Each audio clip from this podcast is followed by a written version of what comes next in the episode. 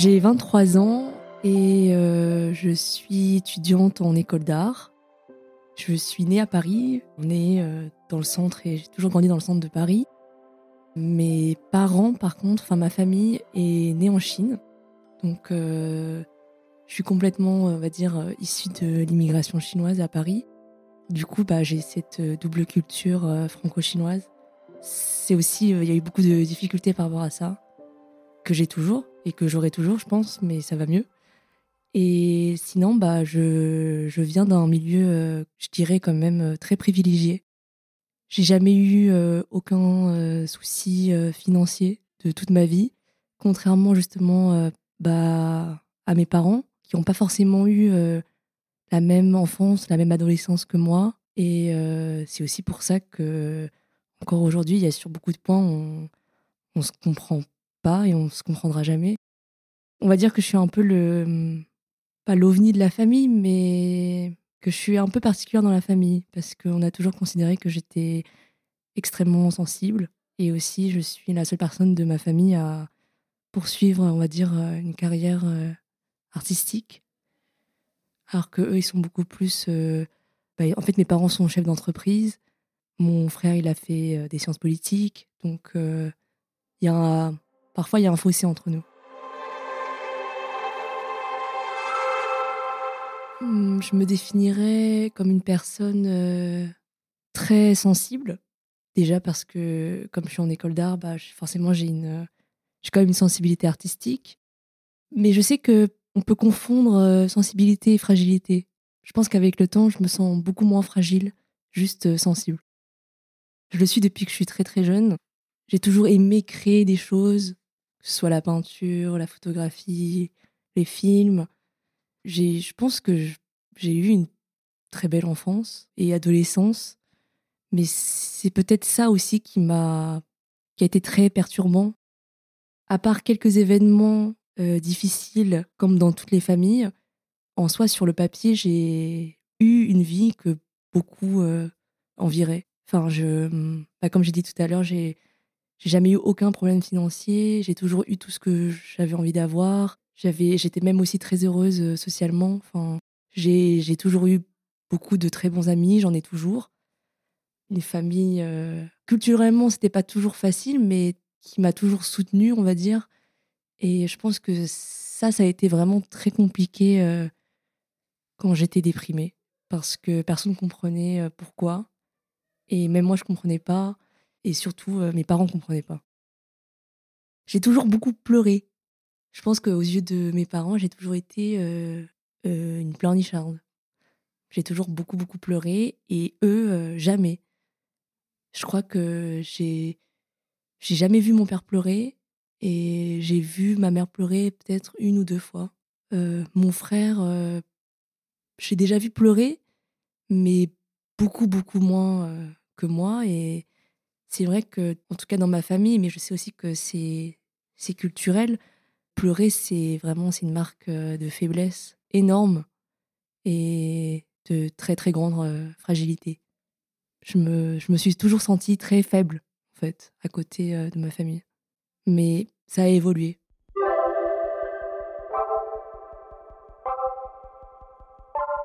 À l'école, j'étais pas première de ma classe, mais j'ai jamais été. Enfin, j'ai jamais eu de gros problèmes scolaires. Mais ce qui a d'ailleurs été assez compliqué, euh, je pense, au lycée, parce que euh, justement, comme j'ai grandi dans un milieu très privilégié, où les études sont très mises en avant, je pense que aussi inconsciemment, il y avait beaucoup de pression au niveau scolaire. Et ça, c'est quelque chose que j'ai assez mal vécu du coup quand j'étais au lycée, puisque j'ai raté énormément de cours quand j'ai fait ma dépression. Mais sinon, au collège, j'étais une ado euh, pas normale, mais j'avais de très bons amis, jamais été victime d'harcèlement. J'étais assez heureuse, même si euh, c'est vrai que plus j'avançais dans, vers euh, la fin de mon adolescence et vers le lycée, plus je sentais qu'il y avait quelque part, il y avait, il y avait un mal-être. Enfin, il y avait quelque chose qui allait pas.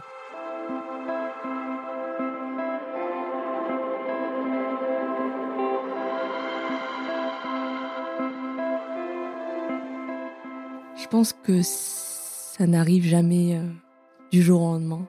C'est toujours euh, très progressif. C'est juste que ça, enfin, la descente, on va dire, aux enfers peut, peut venir très rapidement. Enfin, peut arriver très rapidement.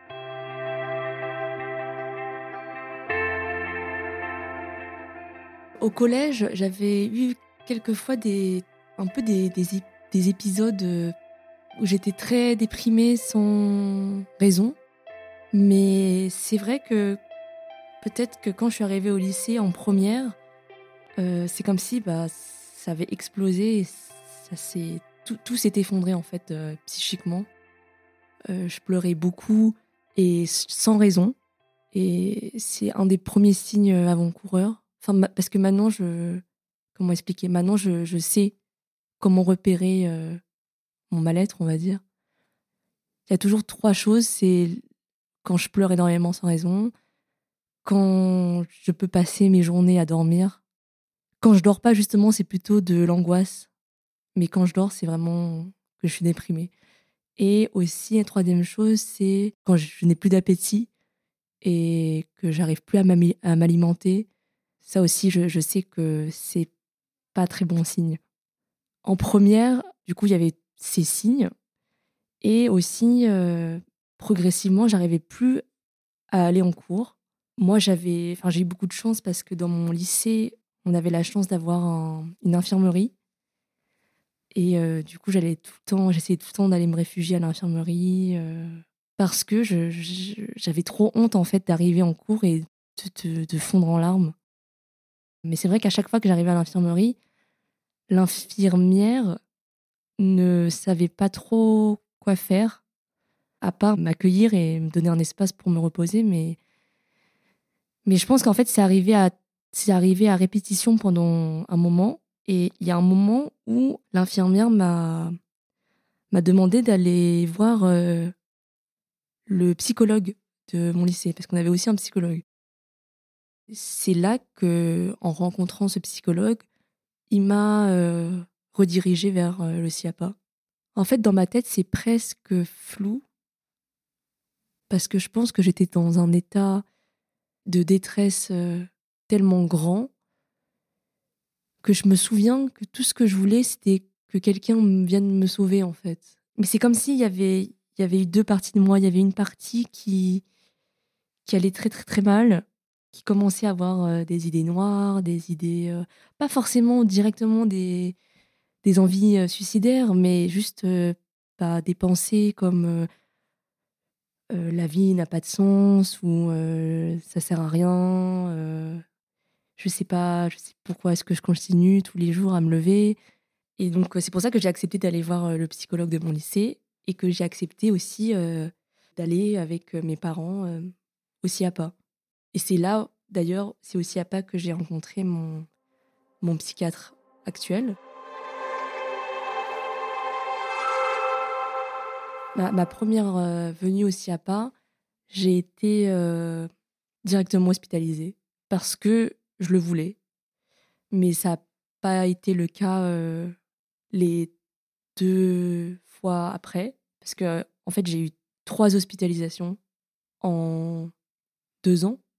du coup, pendant ma première et ma terminale. Je me souviens que j'avais demandé à être hospitalisée parce que je sentais que j'étais trop j'étais en trop grande euh, détresse. Je savais que qu'il fallait que je me réfugie quelque part ou qu'on m'enferme quelque part, sinon j'allais faire quelque chose que j'allais profondément regretter.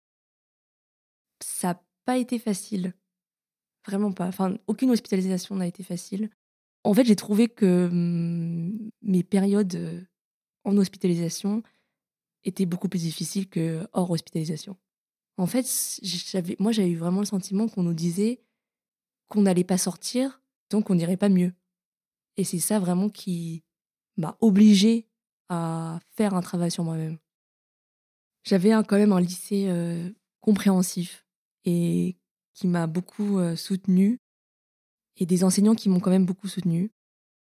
Quand j'ai été hospitalisée, c'était juste avant mes épreuves anticipées euh, de français en première et je les ai pas passées J'ai fait en fait une session en septembre de terminale.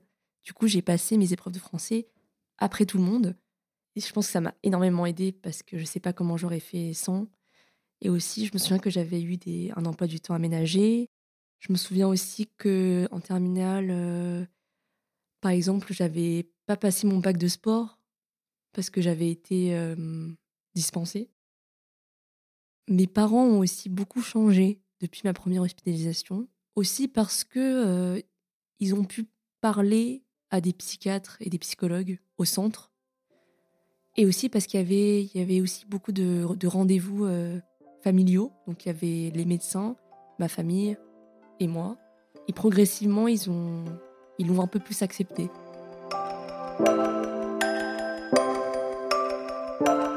Le chemin pour guérir est très très long et très laborieux. Et quand je faisais euh, bah, ce qu'on peut appeler des rechutes, c'était encore plus difficile parce que je me disais que, que j'allais jamais sortir euh, du tunnel. À la sortie du lycée, et que j'ai commencé aussi mes, mes études d'art, j'ai retrouvé euh, un équilibre. Mais aujourd'hui, je prends toujours des antidépresseurs, euh, je vois encore le même psychiatre une fois par mois, je vois une thérapeute toutes les semaines. Mais oui, je suis plus du tout dans, la même, dans le même état que j'étais au lycée. Et aussi, je pense que j'ai aussi beaucoup appris sur moi. Bah déjà, j'en parle ouvertement à mes médecins. Enfin, je leur mens, je, leur mens pas. Enfin, je leur dis pas que je vais bien alors que ça va pas. Après, je sais qu'un jour, euh, j'ai ma psychologue qui m'a dit quelque chose que j'ai toujours gardé, qui m'a toujours beaucoup aidé. C'est, elle m'a dit, les personnes autour de moi sont moins fragiles que euh, je ne le pense. Et ça m'a beaucoup aidé. Parce que du coup, maintenant, j'arrive à un, peu plus m'appuyer sur euh, mes proches quand j'en ai besoin. Finalement, en sortant de cette épreuve, j'ai, de cet état, je suis euh, beaucoup plus épanouie qu'avant. Je pense que j'ai aussi beaucoup grandi. Je sais aussi beaucoup plus ce que je veux faire de ma vie. Je suis aussi beaucoup plus sensible aux troubles psychologiques. Et quand parfois dans la vie, je rencontre des personnes euh, dans mon entourage qui ont besoin d'aide, je, je suis plus apte à aider parce que je connais un peu plus la prise en charge, enfin les soins et ce qui est possible.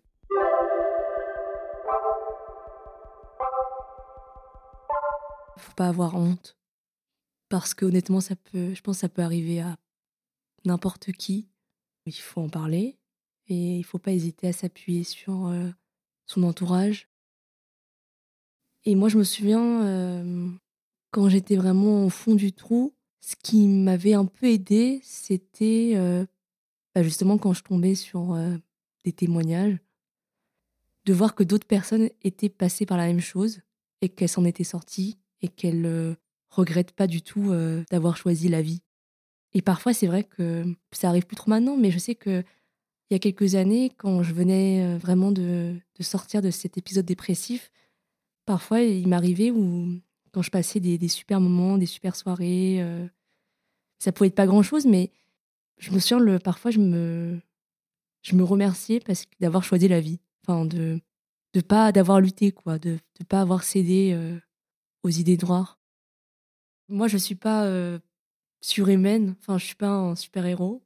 Et si moi, j'ai réussi à m'en sortir, franchement, je crois que tout le monde peut s'en sortir. Et même si ça prend des années et des années, ça ne veut pas dire qu'on ne peut pas y arriver. Enfin, c'est vraiment possible de guérir et de retrouver euh, de la joie.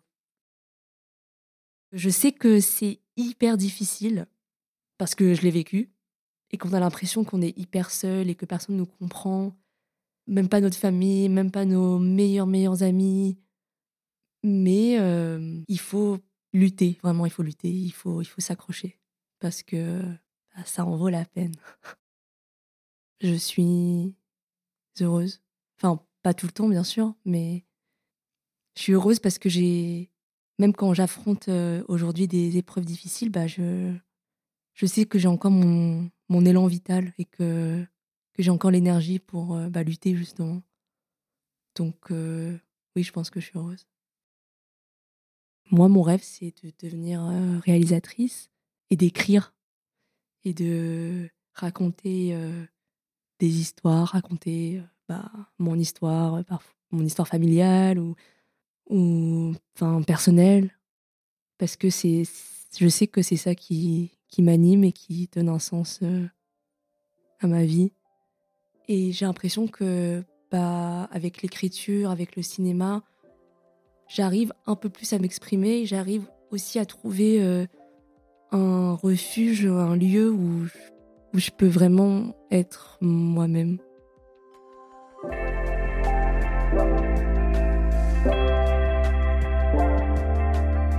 Ce témoignage t'est présenté par Clap Audio en partenariat avec le SIAPA dans le cadre d'une exposition sur la santé mentale des jeunes. Si tu as des difficultés, que tu te poses des questions ou que tu as besoin d'être écouté, plusieurs numéros gratuits existent pour parler comme le fil santé jeune, la ligne Azure et non au harcèlement. Tu peux aussi aller consulter le site internet onsexprime.fr.